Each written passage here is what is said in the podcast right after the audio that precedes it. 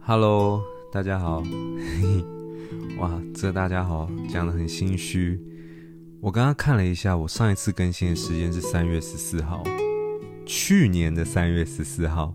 所以，我天啊，我已经有一年多的时间没有更新了。我觉得这真的是还蛮夸张的一件事情，我自己也没有想到，竟然拖更拖成这样子，我也变成富坚一博了。那嗨。最突然会想要录，是因为也开始上上课的时间也过了大概半年多，也觉得蛮多想法可以跟大家分享，然后还有近期公司的状况啊等等，我觉得好像蛮有意思的，可以跟大家聊一聊，所以我决定来录一下。那就我们就开始吧，不知道今天会录多长，我希望可以在十分钟以内，但我觉得应该不可能。呃，先简单的基本背景介绍一下。因为怕我直接切入，别人还有些人可能是新的听众，有吗？我有新的听众吗？可能也没有，也不知道我到底在讲什么。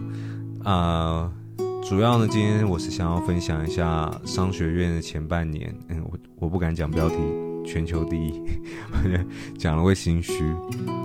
然后还有我的想法是什么？嗯，对，背景介绍、呃，我是芝加哥大学的企业管理硕士啊。中文是企业管理硕士，因为英文是 EMBA。那我还是在职专班。那等一下会跟大家稍微介绍一下。好，现在直接讲好了。天啊，今我真的太久没有录我我我的 podcast 的原则是我不打算剪，因为我我不想再花时间，所以今天的 flow 应该会很差。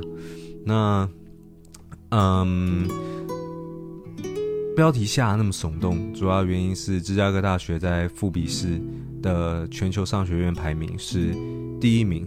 你知道，因为芝加哥大学在台湾的知名度并没有到那么高，讲出去的时候真的一点风都没有。别人讲说我是哈佛大学，别人讲说我是史丹佛大学，讲出来就有一种风。我讲我是芝加哥大学，别人就嗯，就是国外的一间大学。嗯，你不懂，你不懂，呃，真的是。那呃，我申请的是香港校区，总共芝加哥大学商商学院总共三个校区，分别是芝加哥、伦敦还有香港。那我申请是香港校区。那这呃这一段时间呢，我都是 virtual 的课程，也就是线上课程，因为疫情的关系。不然以原本的时程规划的话，我应该要每一个月大概会有八到十天的时候。会在香港，我需要飞过去一趟，然后上课。他是把其实呃 EMBA 他学的东西跟 Full Time MBA 学的东西是一模一样。我不知道其他学校是不是，可是至少在芝加哥大学是这样没有错。只是唯一的差别就是 EMBA 它的上课时间是不同的，所以呃它会浓缩。所以就变成是一个月会有，就像我刚刚讲的，大概有三分之一的时间我会在香港，剩下时间我们还是可以在台湾，然后处理工作上的事情。那因为现在疫情的关系，所以全部都变成线上课程，但学的进度我相信应该是没有改变的，所以等一下还可以跟大家分享一下。好，那。背景介绍大概就到这边吧，我也不知道我有没有漏掉什么。那现在想跟大家分享一下前半年到底芝加哥大学这堂啊这个学校里面到底学了什么。其实讲穿了没有什么，也不能说没有什么啦，可是就是没有大家想象的那么厉害。其实我自己会有个迷思，在我申请到 Top MBA 之前，我都会觉得哇，去读到顶尖商学院人是不是都很就是出来是不是都。有一次镀了一层金啊，然后里面学的东西知识是不是都真的非常厉害啊？然后可以学以致用非常多东西啊，是是啦。可是其实真的读下去以后，才会觉得也也没有想象中的那么的那样子。对，那第。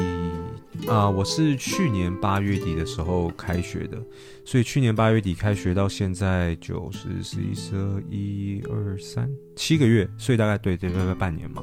那这段时间都是一些比较基础的课程，比方说会计、统计还有经济。那经济的过经济的话是，我们是学是 microeconomics，所以是微观经济学。那除了这些以外，还会有一些比较。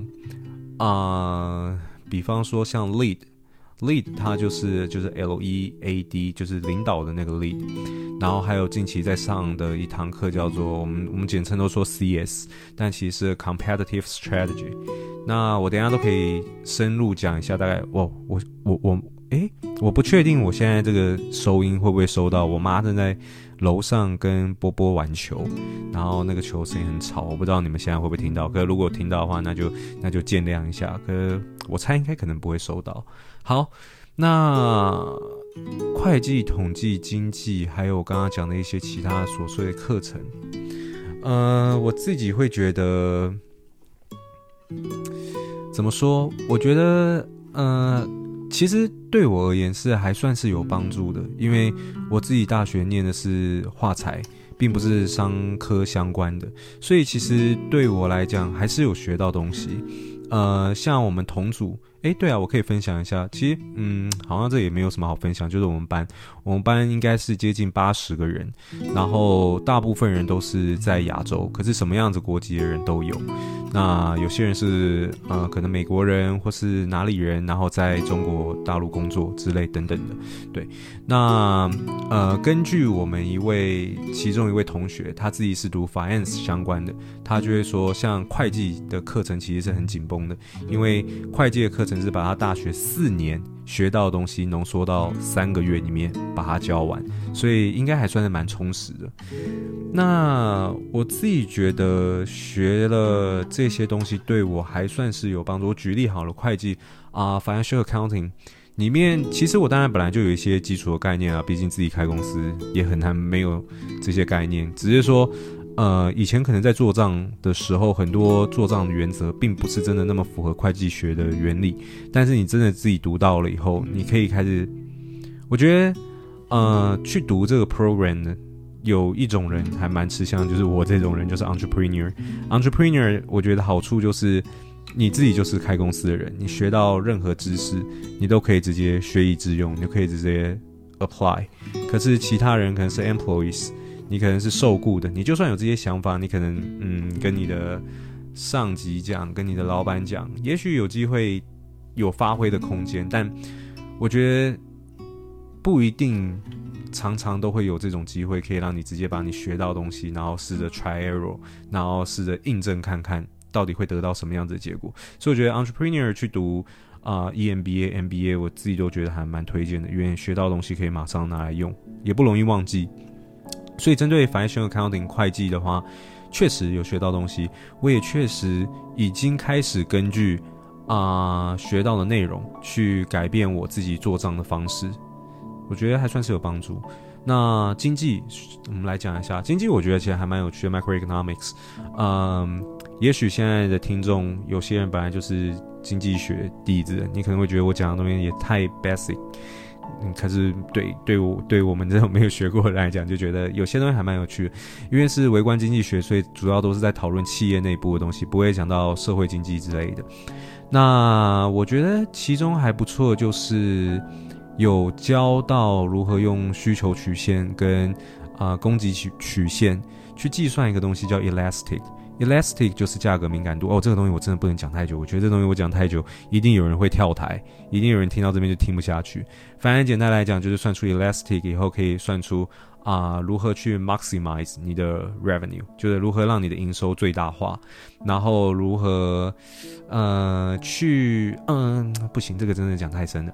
我觉得这个这个真的我录二十分钟都讲不完。简单来讲，就是我觉得还是有帮助，因为我确实在学完的。学完或者在学的过程中，我其实就有教我的员工如何用这样子的方法去做简单的定价。因为我我我觉得身为 entrepreneur 就是自己开公司，pricing strategy 是很重要的一环。然后呃，经济学可以用一个比较客观的角度，然后让你知道你怎么样定价，可能可以达到最大化的营收。我自己觉得很有趣啦。但再来就是统计。统计是现在正在上课，下明天就会上完最后一堂课，然后下下礼拜就要期末考。哎，对，我们这有期中考、期末考，你别看，你别要以为这是就是花了钱上课就没事，没有期中考、期末考好吗？这很累的，而且我是有申请到 scholarship，呃，我就是有申请到奖学金，厉害吧？我有申请到奖学金哦。可是，呃，它是有申设定门槛的，就如果你的挤的一些像刚刚讲到这三个科目都是一些比较基础课程，如果你 fail 的话，或是你在 C C 加吗？还 C 以下？我这我有点忘记，反正你就会被取消这个资格，所以会累耶，就是还要考试哎。我已经，嗯，我不想讲我几岁，你们自己猜，呃，都已经这个岁数了，然后我还要考试，傻眼，然后。呃，统计学就是现在正在上课嘛，然后我觉得也不错，因为可以学到很多不同的方法。比方说，我是我们在我们公司里面，我是一个非常喜欢看 data 的人。我不管是很多行销上面的事情，我们广告上面自己控广告，ROS、CPC 啊，一大堆有的没的数据，我开或是。比方说营运上损益表的一些费用考量，其实现在开始都可以用一些统计的角度来看这些东西。比方说，我会去这样算一些线性回归跟时间的关系性，然后或者跟其他关系系它的啊 R square 是多少，然后我是如何去预测未来的一些状况，可以用统计的角度去预测很多东西。我自己觉得很有趣啦。那。这些课程我觉得其实都跟数字有关，其实我还蛮喜欢跟数字有关的东西。可是有些课课，就像我刚刚讲 competitive strategy，这讲起来很好听，这个叫做 competitive 什么竞争性的一个决策，反正就是就是一个策略策略的一个课程啦。我就觉得我嗯，然后就实话说，我真的觉得就还好，因为里面就是大量在读 case study，我其实没有很喜欢一直读 case。然后，呃，讲真的，其实 case study 可以学到很多东西，可是有时候读 case 真的花非常多时间。他是有时候丢一些报告，然后有些丢一些论文，真的很长，动辄就三十几页，呃，很很累。有时候我还要叫我员工跟我一起读，然后帮我省一点时间。但是，对啊，所以，呃，像今天上这堂课的时候就没有很认真，我就我就我就是戴耳机，然后去。我就去那个健身房边重训边边听，因为就是，并就就真的没有没有到很想要花那么那么那么集中的心力去听这个课，因为觉得收益并没有到很大啦。我讲出来就收益没有到很大。那课程上其实前半年学的东西大概就是这些东西，还有刚刚讲到的 lead。应该还有，我可能有遗漏遗漏到一些啦。可是如果遗漏掉的话，就代表其实这没有很重要。但我觉得自己，我自己觉得是一半一半。有一半的课程，我觉得其实还蛮受用；有一半的课程，其实我觉得就是讲起来很好听，可是其实没有什么用。我自己觉得就是不要说没有什么用，我觉得这样讲太难听了，就是帮助并没有那么大。对，然后在这半年的过程中。我们都会有所谓的一个，刚刚都快忘了讲，study group。study group 就是它会随机的帮你分组。那其实它虽然说是随机啊，可是商学院的拗性就是它所有分组过程中一定都会有，一定都会有计算过的。就是每一个组员里面，每一个人的专长可能不一样，有几个 entrepreneur，有几个 finance，有几个 accounting，或是有的没的，反正就是每个人领域都不太一样了。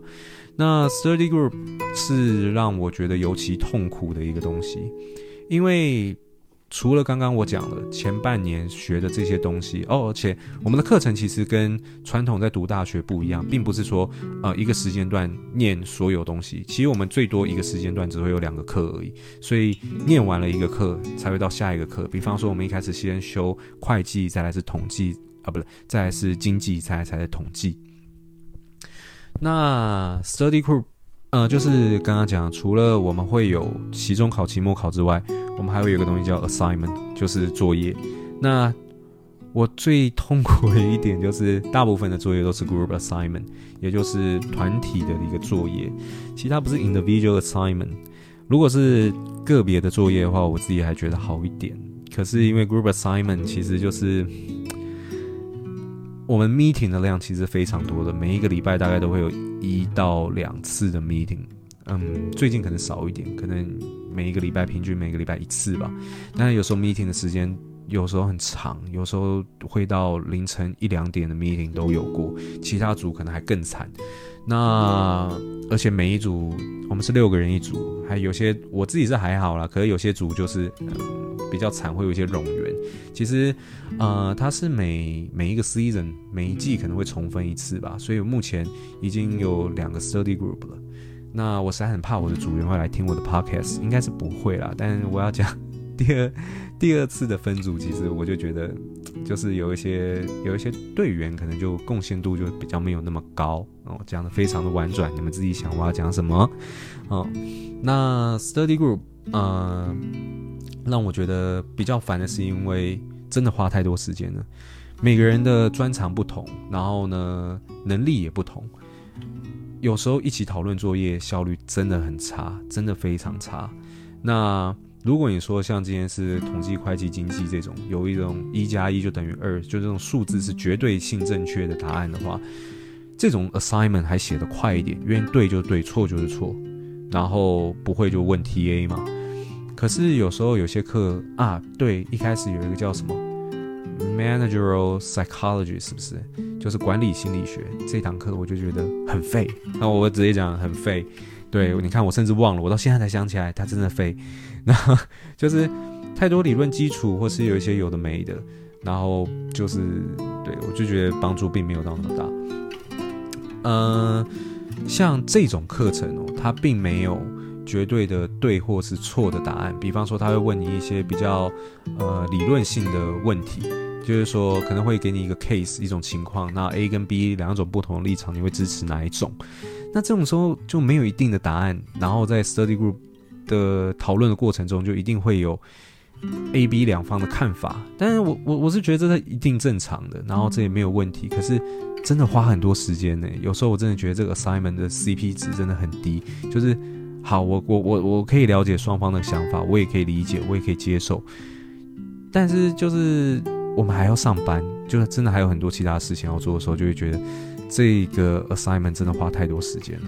那其实大部分在 study group 的 meeting，我自己觉得效率都不是很好，都花了很多时间。那我自己真的没有很喜欢。嗯，我这样给你们一个概念好了，因为我自己还在上班，然后呢，我又有又要读书。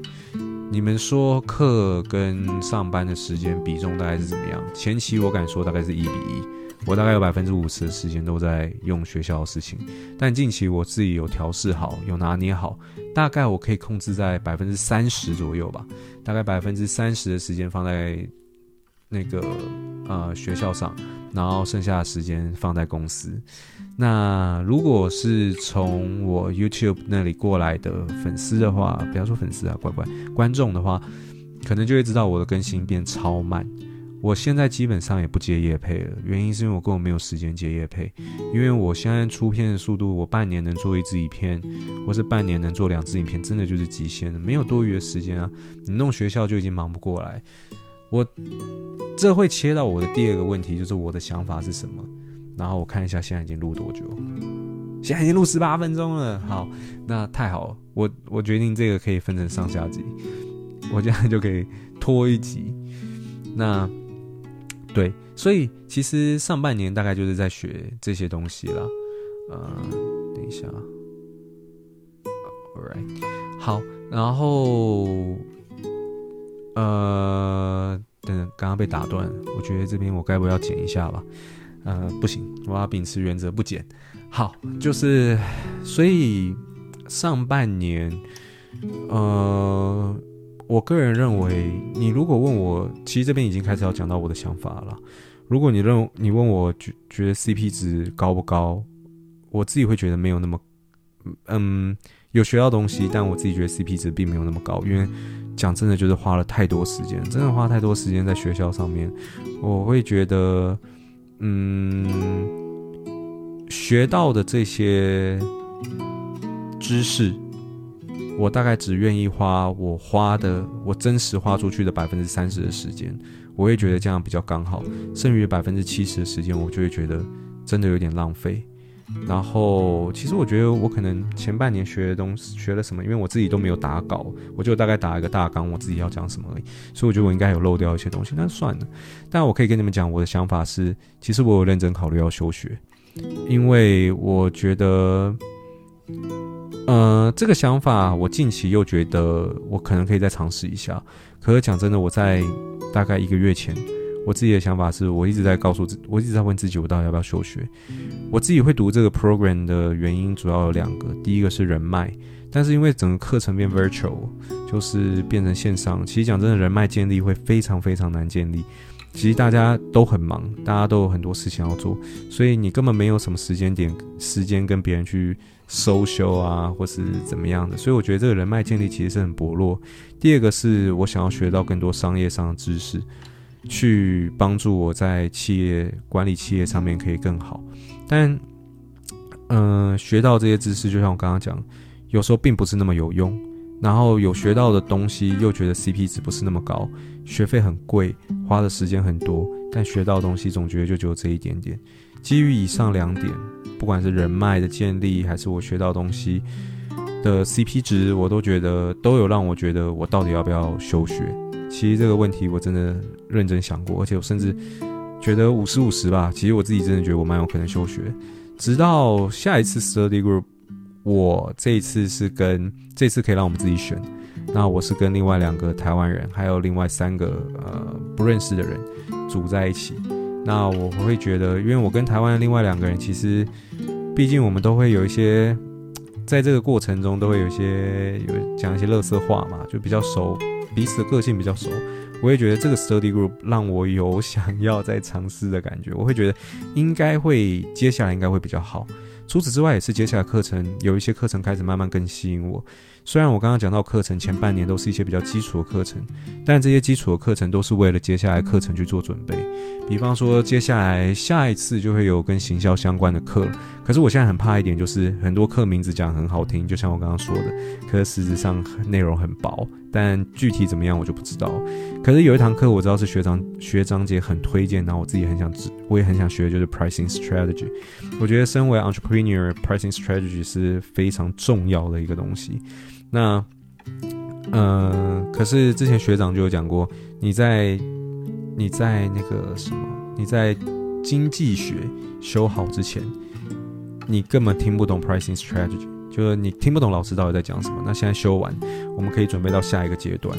所以，然后包含接下来还有选修，然后包含并购公司跟怎么卖掉你的公司等等，很多啦。我觉得接下来课程慢慢开始，好像越来越有趣。所以我会觉得，好吧，我也都盯了七个月了，我就再继续把它再先盯完一年再说好了，先看看。我一直记得我面试官跟我讲过一句，一件事情，就是他当时在读的时候，他觉得最痛苦的是他心灵上的考验，他觉得真的太忙，然后呢，压力很大。他觉得当时在读的时候，心灵上考验真的是对他而言是最重的。我当时在面试的时候，听我面试官这样讲，我就心想：真假的，太夸张了吧？没有，我跟你讲，真的，真的，真的很累。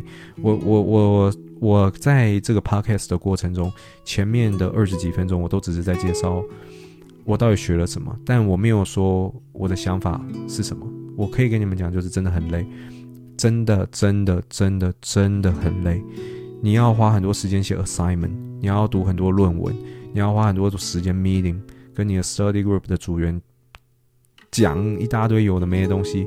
你要上课，你上完课你要复习，你复习你还有期中考，你还有期末考，你还要上班，你还有很多事情要做，所以还会让我想要休学。其中一个很大的原因，真的是很大的原因是，我自己觉得开始这个 program 以后，我失去了生活品质。我觉得我已经失去了很多。我原本可以有的东西，比方说，我可以去拍拍摄影的东西，我可以做一些我喜欢做的事情，我可以好好休息。很多事事情是现在没办法做，因为我上课的时间很多是礼拜五、礼拜六，那然后很多 meeting 又是在礼拜天，那你就几乎就是没有假日啊。讲真的，就是没有假日。嗯，我的假日现在一个礼拜大概就是一天吧，或是半天，就是那么惨，所以。基于对于生活的需求，我会觉得，嗯，这个 program 也不是那么的划算。然后我又一直在想一件事情，就是我身体好像变得越来越差了。到底读这个东西对我来讲是不是真的那么重要？我是不是真的这么需要这个东西？然后把自己搞得这么累，然后这么这么忙，然后身体变得那么差，真的划算吗？这是我一直不停问自己的，因为要想一件事情是，我觉得我有我有我身为 entrepreneur，我有一个好处，也有一个坏处。我的好处就是我时间很自由，我可以自己很弹性的决定我要做什么事情，甚至有时候就像我刚刚讲，论文读不完，我还叫 我还叫员工帮我读一下。那坏处就是，我身为老板，我自己也很忙啊。我不知道你们知不知道，我第二间公司在去年初的时候成立，叫做 Body Goals，我们主要是卖那个。啊，运动相关食品、健康食品，那现在可以去看我们在泽泽的募资页面上面，现在还在跑。呃，我不确定你看到时间点还结束了没，但我们现在已经有五百多万的成绩，我相信之后要破六百万也没有问题。嗯，这个成绩讲真的，其实已经。不是我在自吹啊，可是就是在我们出来之前，全台湾乳清运高蛋白曾经最高的募资记录也不过就一百八十万，我们现在已经做到快要六百万的成绩，那很累诶、中间要做的事情其实非常多。讲真的，呃，我之后应该会再出一个 podcast 去讲我这两个公司，呃的一些这一年的发展的一些过程，呃，做了哪些事情，然后他们的成长状况大概是怎么样子。那两间、三间公司算了没啊，反正就是就是分享一些我自己开公司的一些过程啊。可是就不在今天 podcast 主题，因为今天 podcast 主题主要是想要分享学校相关的事情。那，嗯，对啊，所以我要讲的是说，这一段时间公司只有变得越来越忙，然后你又多了学校，我的生活有公司有摄影。有学校这些东西全部嘎在一起，我还要休息。其实基本上我又不是超人，根本就不可能。我真的奉劝大家，如果要读 EMBA 之前要想清楚，就是真的很忙，真的很累。我现在完完全全理解我的面试官在讲什么，对啊。所以我觉得。哦，已经二十六分了。我觉得我可能也不想分上下两集啊，我可能就把它剪成一集吧。那我也不想把它拖得太长，所以我觉得今天我可能就分享到这边就好。总结一下，反正我学到了不少东西，可是前半前半年的东西其实都是比较基础，然后有一半我大概觉得没有用，讲穿了就是这样。然后我的想法是很累，然后 CP 值 见仁见智吧。呃，见见仁见智是这样讲吗？不知道，反正就是每个人想法不一样，然后每个人读这个 program 的需求不一样。有些人只是为了这个学历要当跳板，要做转跑道转行，呃，不转转转，反正就是转型啦。但对我而言，我想要是人脉跟学到东西。那我的想法就是我刚刚说的这些。我有休学打算，但我现在决定再撑一下。让我之后再过半年，我或是再过几个月，我应该还是会再出一个 podcast 跟大家分享。那接下来又过了半年，我又学到哪些东西，或是我的想法是否又又有什么不一样了？对啊，然后这半年真的好累哦，我真的觉得超累，我真的觉得就是。